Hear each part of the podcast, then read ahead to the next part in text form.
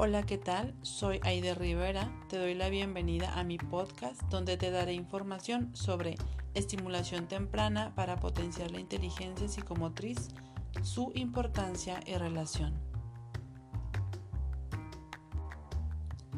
En los años 60 se inicia la implementación de la estimulación temprana a la que se denominó en sus inicios estimulación precoz tiene una gran influencia en la educación psicomotriz, desarrollando la personalidad de los niños, originando en ellos seres reflexivos, analíticos e interpretativos.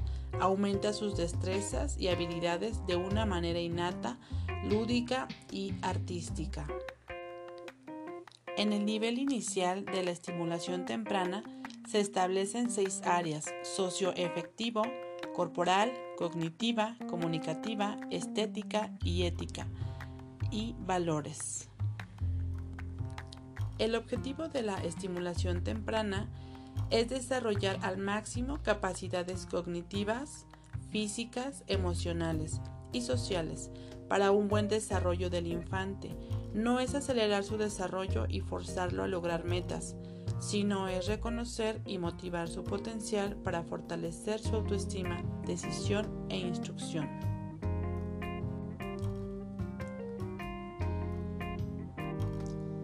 La estimulación temprana es una aproximación directa, simple y satisfactoria para gozar, comprender y conocer al bebé, aumentando las alegrías de la paternidad y potenciando su aprendizaje. Por otra parte, desde la psicología, el niño es considerado como un ente biopsicosocial. En este proceso afirma su carácter, temperamento y personalidad.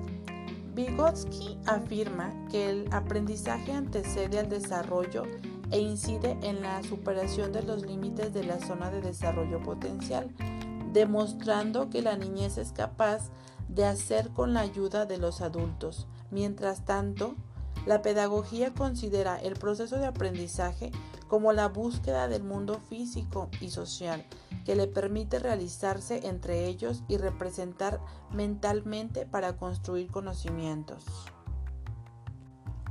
De acuerdo a Papalia y Duskin, hasta los 6 años los niños y niñas disponen de un potencial que no volverán a tener en toda su vida, por lo que una adecuada estimulación contribuye a desarrollar sus grandes capacidades por este motivo, se recomienda que crezcan rodeados de estímulos.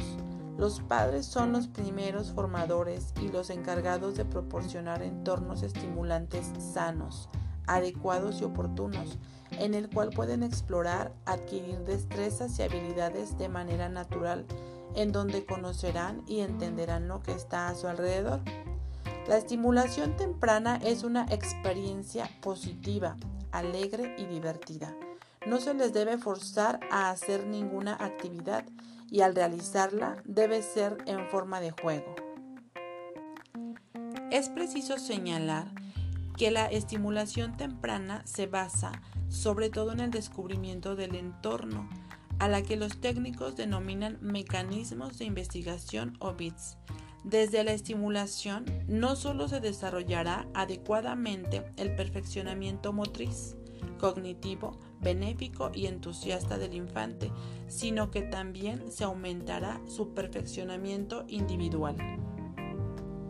Por último, en la estimulación temprana se recalcan tres aspectos que son la administración de ambiente o registro, los estímulos, inteligencia psicomotriz y bueno, pues gracias, espero que les sea de utilidad esta información.